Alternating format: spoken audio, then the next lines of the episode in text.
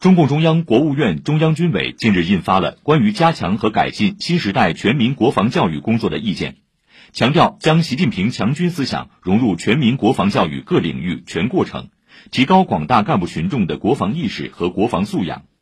意见要求普遍开展大中学生军事训练大学生安排二十一天高中生十四天鼓励有条件的学校开展初中生七天军训。